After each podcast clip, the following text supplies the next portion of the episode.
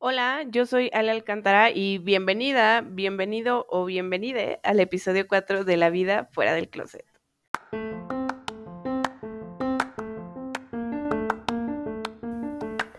La vida fuera del closet, el podcast que intentará mostrarte que sí es posible una vida siendo quienes realmente somos.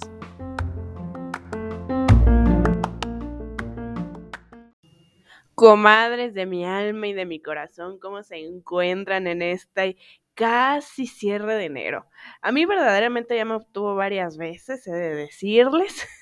y úrgeme que se acabe, ya no puedo más, ya suéltenme. Espero que a ustedes les ande yendo muchísimo mejor. Pero bueno, el día de hoy estamos en nuestro cuarto capítulo, nuestro cuarto episodio, y la neta es que estoy bien feliz de poder escucharnos por acá una vez más. El día de hoy nos toca hablar sobre té de trans. Y para hablar de ello traigo un invitado muy especial para mí. O sea, ya sé que siempre digo eso, pero el invitado de hoy le conozco desde la secundaria, nomás para que se imaginen ustedes. Pero antes de que pasemos a esa parte del podcast, yo quería preguntarles, ¿ustedes saben que un hombre trans estuvo involucrado en la Revolución Mexicana?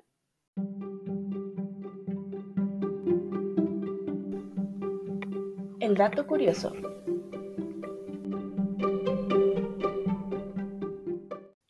Amelio Robles fue un guerrillero zapatista originario de Guerrero, eh, nacido en el año 1889, mismo año en el que le fue asignada la categoría genérica de mujer, género con el que pues fue reconocido durante su niñez y juventud, desgraciadamente. Desde joven aprendió a utilizar las armas y a controlar los caballos. Para el año de 1912, cuando tenía 23 años aproximadamente, decidió unirse a la lucha revolucionaria a través de las filas zapatistas. Su participación se centró mayoritariamente en tareas de mensajería, contrabando de armas y víveres, lucha armada y misiones especiales. A raíz de su ingreso a las filas bélicas, Amelio solicitó que se refirieran a su persona en masculino. Comenzó a usar ropa considerada propia de los hombres y justamente eh, eligió el nombre de Amelio y por lo tanto pues pidió que este nombre le fuera respetado. En 1918, tras la victoria de Venustiano Carranza, se convirtió en soldado del ejército mexicano. El título de coronel le fue otorgado por sus compañeros del ejército zapatista, el cual no era reconocido por la Secretaría de la Defensa Nacional como un cuerpo militar y por lo tanto, pues dicha instancia no le concedió el título de manera oficial, por lo que no le otorgó pensión militar. A pesar de esto, gracias a que en su expediente en los archivos militares se encontraba un acta de nacimiento apócrifa que lo identificaba como Amelio Malaquías Robles Ávila, la Secretaría de la Defensa Nacional avaló la identidad de género de Amelio, ya que en 1974 lo condecoró como veterano de la Revolución Mexicana. Es pertinente, eh, pues, que mencionemos que el caso de Amelio Robles no habla de una generalidad a la tolerancia, en la tolerancia hacia las personas trans en la época revolucionaria, porque incluso el mismo Amelio Robles se enfrentó a muchísimas adversidades y sanciones sociales debido a su transición de género y como consecuencia a su transgresión de las formas normativas de identificación de género. ¿Ustedes ya sabían que un hombre trans se vio involucrado en la Revolución Mexicana? Desgraciadamente esto es algo que no nos cuentan en las clases de historia cuando estamos en la primaria, en la secundaria, en la preparatoria. No sé si a quienes estudian la licenciatura en historia se los digan en sus universidades, pero este es el tipo de historia que también necesitamos saber. Necesitamos saber que, que toda la historia eh, LGBTIQ más va más allá de los 70s o los 60s, va más allá justamente del movimiento en sí. Las personas LGBTIQ más hemos existido desde siempre y necesitamos, por supuesto, muchísima más representación. Y ahora sí, a lo que nos truje. Para este episodio, que es de Identidades Trans, tengo a un invitado al cual me da muchísimo gusto tener por acá, porque fue parte fundamental en mi descubrimiento como mujer de la diversidad sexual y nos hemos acompañado a lo largo de los años en nuestros procesos sexodivergentes. Desde la secundaria, imagínense ustedes, o sea, si han escuchado los otros episodios ya han de saber qué edad tengo, entonces pues ahí para que le echen, le echen cuentas y así sepan desde hace cuánto nos conocemos. Y pues bueno, él es Santiago, tiene 26 años, es egresado de la carrera de Comercio Internacional, interesado en el marketing digital, logística y las artes, y por supuesto, mi exnovia de la secundaria católica, en la cual me sacaron del closet de la peor forma con mi familia. Bienvenido, Santiago. No, pues qué buen recibimiento. Así regresenme a la secundaria católica, por favor. Ay, no, qué horror, verdaderamente. Yo no sé cómo pudimos soportar el tercer grado de la secundaria en, esa, en ese lugar tan horrible, ¿no? Mira, hay un porcentaje estadístico muy elevado en donde dicen que toda la jotería, o en su mayoría, salió de escuelas católicas enos aquí presentes. Mira, aquí estamos nosotros como viva representación. Sí, prueba de lo dicho. Es más, si tienes un amigo de 10, si tienes un grupo de amigos de 10 personas, uno es Joto. Aquí estamos nosotros. Y probablemente fue a secundaria o escuela católica. Exacto, exacto. O de misiones, cualquiera. No, y lo peor de todo es que, ¿sabes que O sea, hay, hay, hay, como luego muchos padres o madres de familia que mandan a sus hijos justamente como escuelas católicas para que sigan el camino del Señor y pues mira, aquí andamos. Más bien uno sigue al Señor, no el Exactamente. del Señor. Exactamente. Oye, pues digo, en primera, evidentemente, sabes que me da muchísimo gusto tenerte por acá. Muchas gracias por haber aceptado la invitación. Y Al pues, gracias a ti.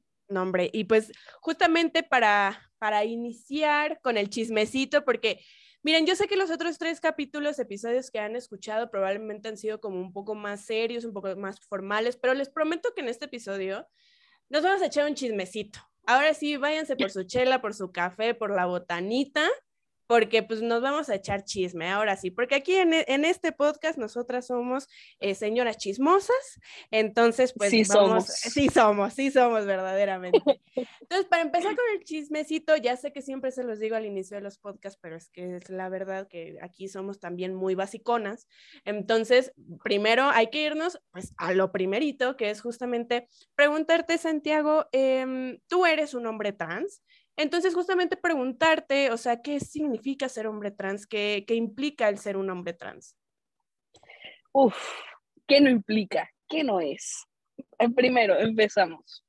Ser un, un hombre trans, yo creo que hay que, si lo desmenuzamos así muchísimo, es qué significa para el individuo, o sea, para uno mismo, qué es ser una persona trans, qué significa para la sociedad ser una persona trans, qué significa para la familia, laboralmente, etc., etc., etc. O sea, cómo te desenvuelves. Pero creo que si nos vamos así, tendría que escribir un libro, entonces voy a tener que hacer poquitito en chiquito. Y para mí, pues en general, ser un hombre trans es ser una persona que se identifica como un hombre igual que cualquier otro hombre en la sociedad, hablando de mi perspectiva, antes de empezar todo, y no para no cambiar tanto el tema, todas estas perspectivas que digo es desde mi vivencia, desde lo que yo he vivido, eh, cómo yo lo percibo y quiero decirle a todos quienes nos escuchan que cualquier vivencia es válida, que cualquier transición es válida y pues nada, bienvenidos a, a este mundo de la transición que es bellísima, es padrísima esta, esta vida, la verdad. Pero bueno, este, en cuanto a mi perspectiva, nada, es como postrarme ah, con, con el mundo, ante el mundo y contra el mundo como un hombre trans, como un hombre como cualquier otro, presentarme y decir, soy este hombre que como cualquier otro, o sea, al final del día es como cualquier otro. Este, en cuanto a la sociedad, hijo, es, es algo complicado. Estamos, yo creo que en una era en la cual un porcentaje muy bajo eh, recibe muy bien a las personas. Lo entienden y de ese entendimiento nace la aceptación, pero la gente que no lo entiende no lo acepta. Y mm, qué más, este, híjole, es mucha gente dice es que es de valientes y yo creo que más de que de valentía es fuerza, fuerza, voluntad, eh, querer seguir con este con, con, con una transición así porque ves que es muy complicado este, pero dentro de, esa, dentro de esa complicación es muy lindo. Es que no sé cómo explicarlo. No sé cómo decir qué hay detrás. Este, híjole, pues eso, por ejemplo, no sé, con, con mis amistades, con la gente que me rodea, que se ha quedado a vivirlo conmigo, este, ser un hombre trans es unión, o sea, nos ha unido más. Eh, a mí me ha hecho sentirme más seguro, es seguridad, es encontrarte, em, saberte, por fin conocerte, por fin estar contento contigo mismo, por fin saber eh, por qué tenías a lo mejor ansiedad o depresión cuando te veías al espejo. Es como cuando tienes a lo mejor alguna enfermedad y los doctores no saben qué tienes, este, y por fin te dicen, ¿sabes qué? No sé, tienes los ganglios inflamados y tú pensabas que tenías COVID. No, nada más tienes los ganglios inflamados. Es como justo eso, o sea, tanto tiempo me preocupaba porque no me sentía cómodo al espejo y decía, ay, no, es que eh, cuando me percibía como mujer, ¿no? Decía, es que me veo muy gorda y enflacaba y no, me veo muy flaca y ahora eh, tengo mucha cadera y de repente dije, ok, esto se está yendo muy banal y nunca fui más allá y cuando por fin dije, no, es que ni era flaca ni era gorda, es que soy él. Ahí, eso es. Justo dices, eh, bueno, al principio decías algo que la verdad me parece muy importante que la gente sepa y que entienda y comprenda, que es esta cuestión de que todas las vivencias y, que nos llevan justamente como a preguntarnos quiénes somos, son totalmente válidas, o sea, son experiencias tan propias, tan personales, que ninguna persona tiene derecho a llegar y decirte, oye, es que lo que estás haciendo está mal o lo que estás viviendo está mal o es solo una etapa, luego se te va a pasar este, digo, en esto en el mejor de los casos, ¿no? Porque luego las cosas se ponen un poco más rudas. Pero creo que eso es muy, muy, muy importante, ¿no? Que entendamos justo esta parte de que todas las experiencias son totalmente válidas, todas las experiencias justamente son tan propias, son tan personales, es algo tan tuyo que también es totalmente válido con quien tú decidas externarlo o, o, a quién decidas cómo contárselo, ¿no? Es algo tan propio y la verdad es que a veces tenemos tanto miedo de decírselo a las demás personas que también estás, tú que nos estás escuchando, estás en todo tu derecho de decidir a quién le compartes este, esta experiencia. Y justamente, Santiago, eh, digo, nosotros nos conocimos en la secundaria, éramos, éramos unos squinkles, pero eh, sí me, me, gustaría preguntarte eh, cómo fue como ese proceso en el que tú dijiste justo lo que comentabas al último, ¿no? De es que no se trata de que tenga las caderas anchas o de que tenga este peso, sino se trata de que, de que soy él. ¿Cómo fue este proceso para ti? ¿Cómo te diste cuenta? Híjole, este, bueno, el, proceso sí fue algo complicadísimo. A, las personas que nos escuchan, quiero decirles, antes de cosa, que si el día de mañana buscan, y bueno, quién sabe, porque esto fue hace ya creo que cuatro años, cuando empecé con la transición, este, ahorita no sé si sea igual, pero si, por ejemplo, tú llegas y buscas en YouTube, eh, Google o alguna plataforma la respuesta a cómo saber si soy trans, no la vas a encontrar porque, lo reiteramos, las vivencias son tan individuales, tan personales, que si yo le digo a alguien específicamente lo que a mí me pasó al momento de darme cuenta que era trans, no, hombre, pues si cada persona lo busca específicamente, va a ser mínimo el porcentaje que va a llegar a ese punto.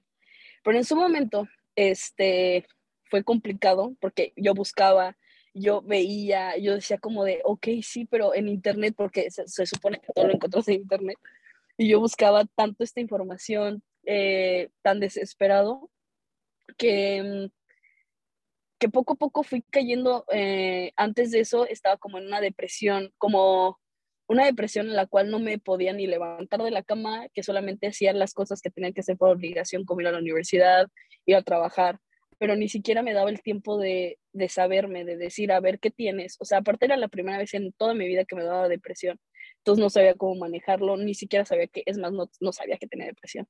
Este, y tampoco lo estaba enfocando de la manera correcta, pensaba que era por X cuestiones a lo mejor familiares o laborales o de crecimiento personal, pero un día me desperté y dije, es que cómo estar pensando en cosas terceras cuando ni siquiera sé qué persona soy, ni siquiera sé quién soy. En ese momento opté por empezar a conocerme a mí, pero ese conocerme a mí me estaba llevando todavía más abajo porque no me conocía, porque no sabía quién era, porque porque no nunca me había tomado el tiempo para verme al espejo y preguntarme quién eres, qué quieres.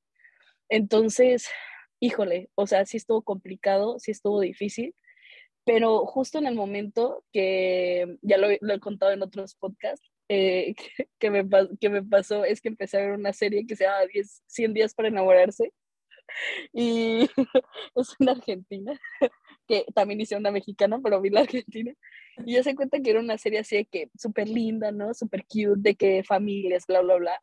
Y había un personaje que estaba describiendo específicamente cómo me sentía, o sea, era el personaje que se llamaba Alex, que primero empezaba vendándose, se empezaba a cortar el cabello, este, y justo eran cosas que yo sin haberme dado cuenta, lo había estado haciendo durante semanas o durante meses, tal vez años. O sea, la primera vez que me vendé fue un 2015, cuando esto que les cuento fue en 2017, 2018. O sea, era años atrás de lo que había de lo que yo había sido consciente de tal manera que no me conocía. Entonces de repente dije, ok, en mi casa este, su casa, bueno, no es cierto, yo ni vivo ahí, así que no es su casa. este, en esa casa este, tenía espejos por doquier y, y en, en, esa depresión me di cuenta que ya no tenía espejos. O sea, no tenía el espejo del baño, no tenía...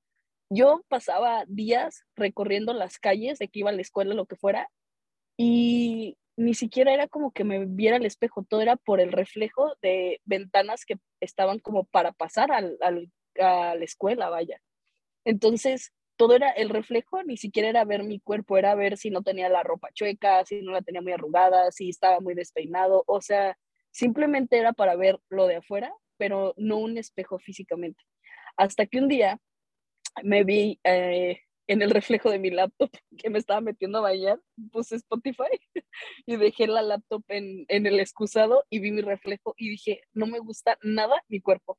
Y ni siquiera era por estar flaco o gordo o lo que fuera, simplemente era, no me gustaban eh, mis boobies, no me gustaban mis caderas, no me gustaba ni siquiera mi aspecto femenino en nada. Y no porque, este, ahora sí que no era la cuestión de, ay, ¿qué fue ser mujer? No, o sea, no me sentía embonado con, mi cuerpo, no me sentía embonado con, con mi persona porque mucha gente decía, ah, es que tienes, o sea, recuerdo cuando empezaba que mucha gente me decía, es que, que no te gusta ser mujer, y yo, ¿qué pedo? Ser mujer es una maravilla, pero no me siento identificado con mi cuerpo, o sea, no entro. Y también otros dicen, ay, es que nací en un cuerpo equivocado. A ver, es el cuerpo que te dieron, es el cuerpo que tienes con el que caminas, con el que respiras, con el que, o sea, con el que todo.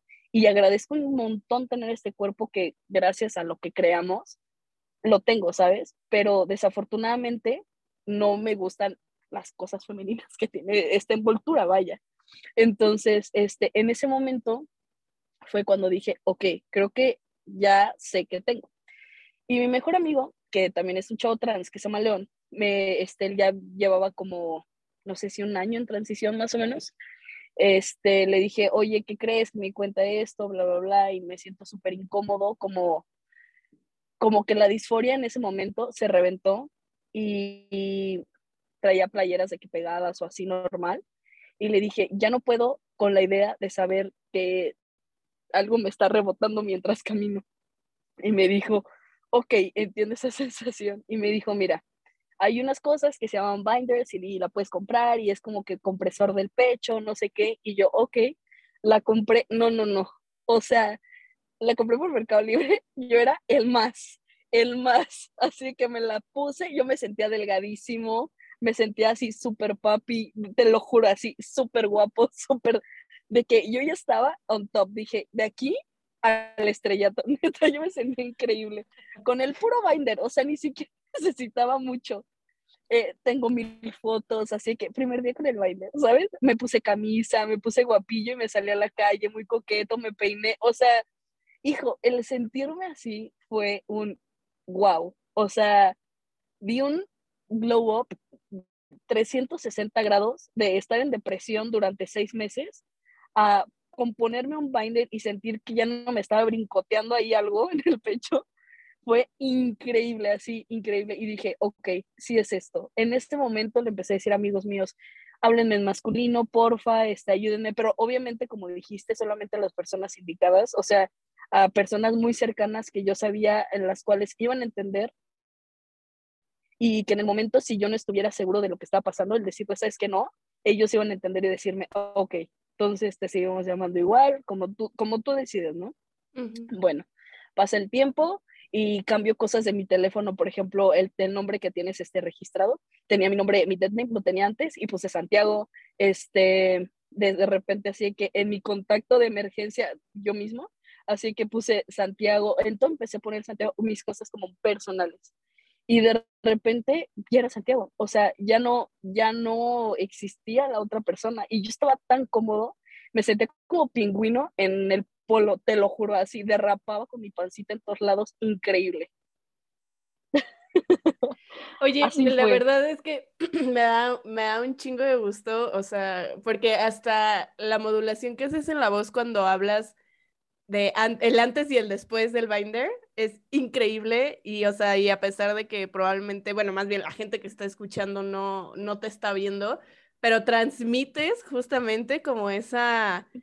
Yo creo que probablemente ahorita transmitiste un 1% de la felicidad que, que sentiste en ese momento, pero te juro que hasta me contagiaste. Ay, sí.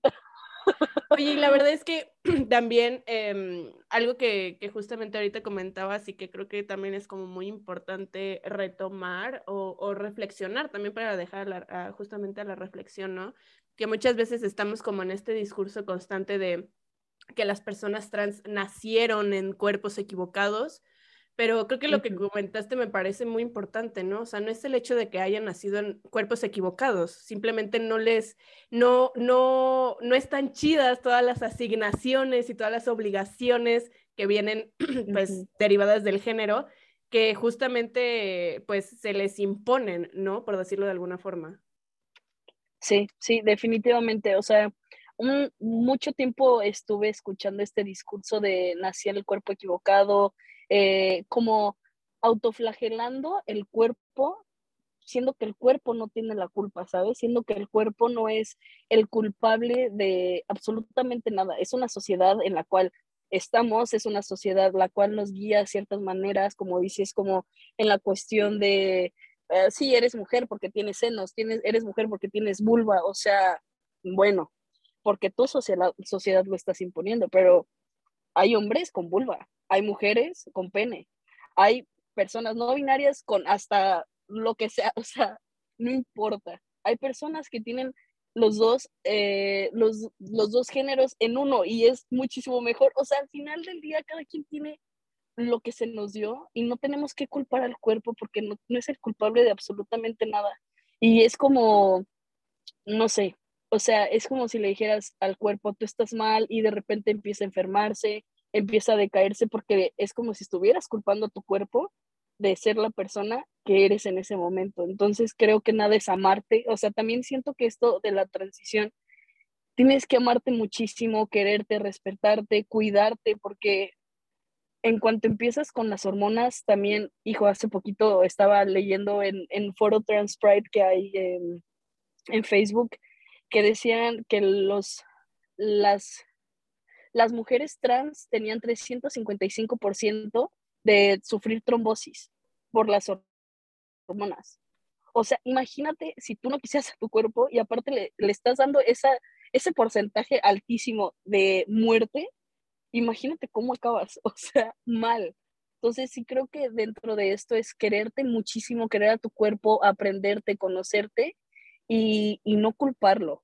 O sea, si quieres cambios en ti, en tu cuerpo, ok, adelante, acompáñalo para, para poder hacer estos cambios, pero no lo culpes por estar de la manera que, que está, ¿sabes?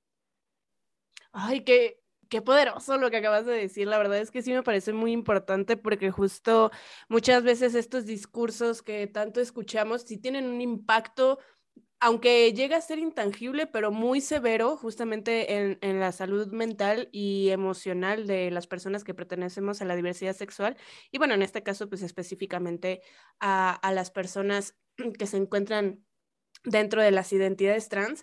Y otro tema que también creo, evidentemente, pues este, tú sabrás mejor que yo, pero que también considero que, que forma parte justamente como de estos cuidados hacia, hacia la salud psicoemocional tiene que ver mucho también, por ejemplo, con la cuestión del, del, del eh, de utilizar correctamente los pronombres y de no utilizar el dead name, sino que este, nombrar justamente a las personas por el nombre que han elegido, ¿no? Entonces, eh, creo que también justamente a, raíz de esto es que también creamos este cuidado a la salud eh, específicamente psicoemocional. Entonces, no sé si nos pudieras contar como un poquito justamente de la importancia de cómo también puede generar un cambio ¿no? en, la, en, la, en, la, vida de las personas trans, el que la gente les respetemos a través de un uso correcto de sus pronombres y de también pues nombrarles por el nombre que han elegido y no por el dead name, ¿no? Claro, este, y qué importancia, ¿eh? La verdad es que es súper, súper importante. Yo creo que, que sí para la persona que, que, que está transicionando, también muchísimo para el entorno de esta persona es súper importante. Voy a poner un ejemplo. Por ejemplo, hoy en mi trabajo entró una señora trans, visiblemente trans, este, porque ella me lo comentó, o sea, entró visiblemente para mí porque me lo comentó cuando llegó. Este, yo la saludé así que, hola señora, buenas tardes, y se pasó normal, este, hizo lo que tenía que hacer.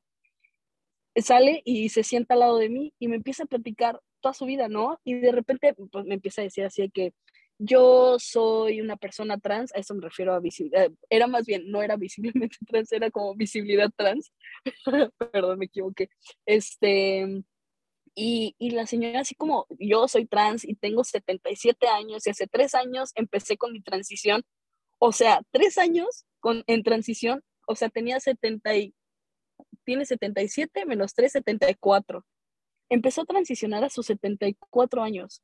Increíble. Y una señora hecha y derecha que se acaba de hacer el pedicure al lado. Y de repente llega conmigo y me dice esto porque desde un principio respeté sus pronombres y desde un principio le hablé como ella desde que cruzó la puerta en donde estaba. Que yo la vi totalmente como mujer. O sea, yo en ningún momento la llegué a ver como si fuera otra cosa porque la gente es, tiene en la cabeza, no sé, que tiene un chorlito. Pero de verdad, la saludé súper normal, llega, se sienta al lado de mí y empezamos a platicar. Tan a gusto se desenvolvió, me empezó a decir que sus hijos, que eh, se había casado, este, bla, bla, bla, bla. Y dije, simplemente por haber utilizado su pronombre correcto desde que pasó, hasta le saqué una sonrisa, te lo juro.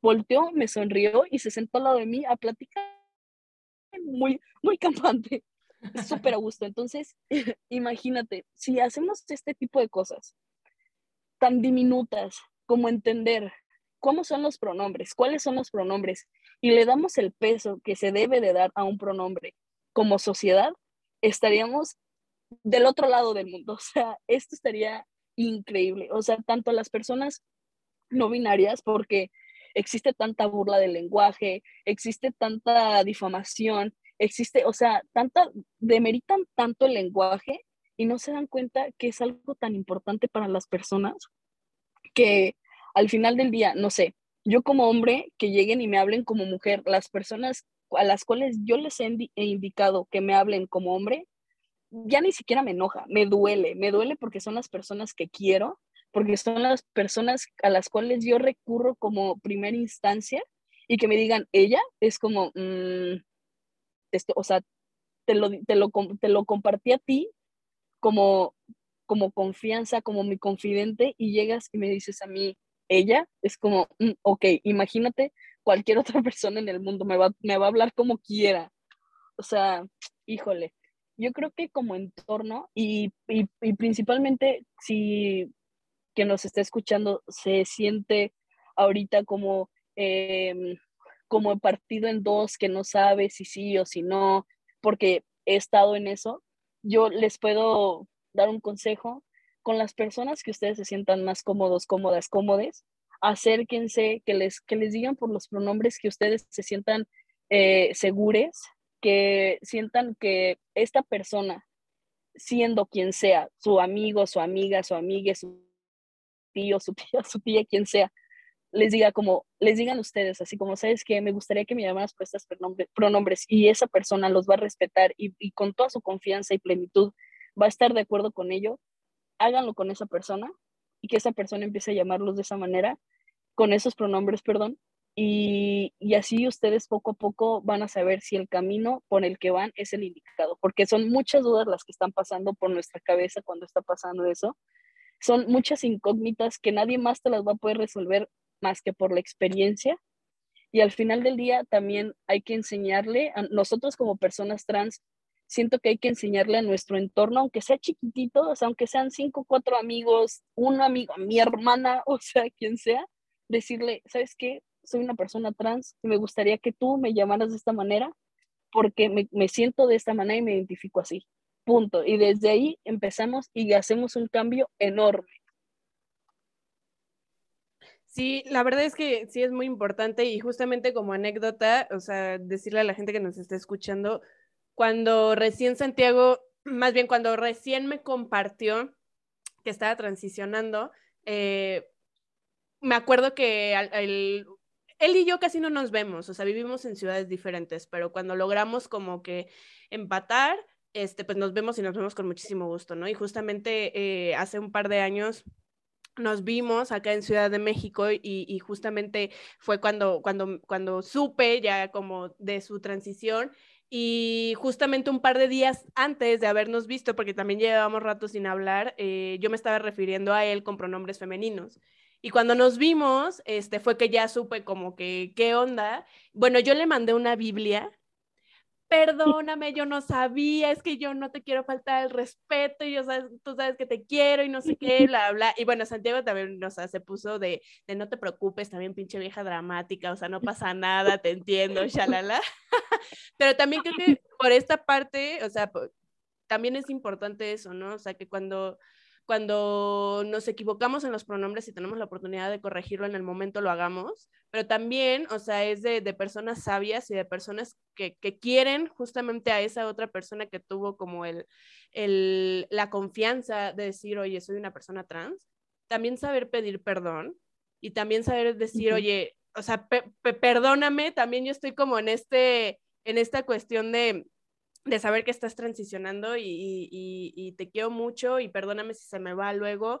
Este, creo que también es muy importante eso, ¿no? O sea, también reconocer cuando nos equivocamos y pedir una disculpa, porque yo creo que también es importante como dejar ese, pues, dejar asentado, ¿no? Que justamente no hacemos muchas veces como este cambio de, de pronombres de una, de una mala manera, ¿no? O sea, lo hacemos porque pues estábamos en esta costumbre este, por decirlo de alguna forma, y, luego se nos cuatrapean ahí las cosas. Y bueno, si yo les enseñara ese mensaje, o sea, es una Biblia, señoras, es una Biblia verdaderamente.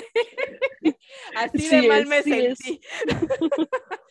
Oye, Ay, sí.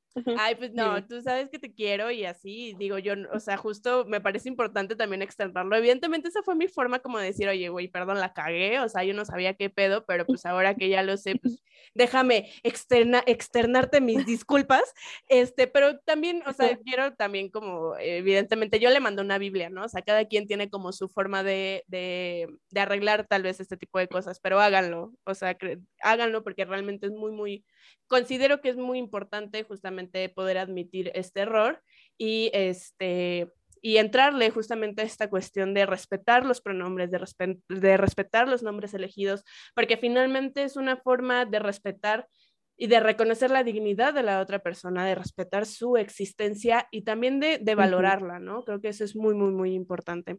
Y pues bueno, aquí el tiempo se nos va rapidísimo, entonces, eh, Santiago, antes de despedirnos, no sé si quieras dar tus redes sociales, si alguien se sintió como muy este, identificada con lo que estás mencionando y tal vez quisiera contactarte, ¿por dónde podrían contactarte? Claro que sí, les doy mi WhatsApp. Ese no, ese no se da. Este, no, me pueden, me pueden escribir. Estoy en Twitter y en Instagram igual. Estoy arroba sanpipe, guion bajo. S-A-N-P-I-P-E, guion bajo. Ahí cualquiera de las dos me pueden escribir sin ningún problema. Eh, aquí echamos chal y estamos echando así que chismecito y se nos puede ir el tiempo muy cañón. Pero de verdad, eh, afortunadamente yo en mi vida tuve un gurú, el cual me pudo guiar bastante bien en este en este proceso de la transición y más que acompañarme fue un apoyo moral muy grande porque sí se necesita, la verdad. Este, y no duden en buscarme en alguien para literalmente echar la lágrima porque hoy eh, a mí yo lloro cuando me baja porque me baja como cada seis meses, pero me sigue bajando, entonces yo lloro, me da muchísima ansiedad y así, entonces cualquier persona que esté viviendo esto, similar, lo que sea, sin ningún problema pueden escribirme y ahí echamos el chat que quieran. Personalizado. Customer service. Ay, bueno, Santiago, pues muchísimas gracias por habernos platicado un poquito de ti en, esta, en, en este episodio. Eh, la verdad es que estoy muy agradecida este, pues, porque hayas aceptado la invitación, sabes que te quiero muchísimo.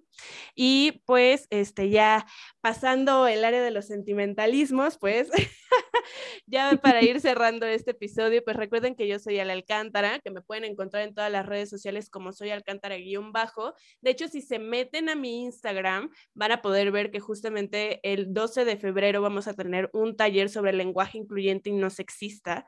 Entonces, si quieren saber un poquito más para entrarle a este taller, vayan a mi Instagram, arroba. Y bueno, también recuerden que pueden encontrar este podcast también en Instagram como arroba la vida fuera del closet. Y pues que nos puedes escuchar en Spotify, en Google Home y lo más importante, comparte este episodio, además de a quien más confianza le tengas, pues también a cualquier persona que consideres tú que necesite escuchar estas palabras. Entonces, sin más, pues yo les mando un abrazo. Recuerden que la vida es mejor fuera del closet y nos andamos escuchando el próximo miércoles. Chao, chao.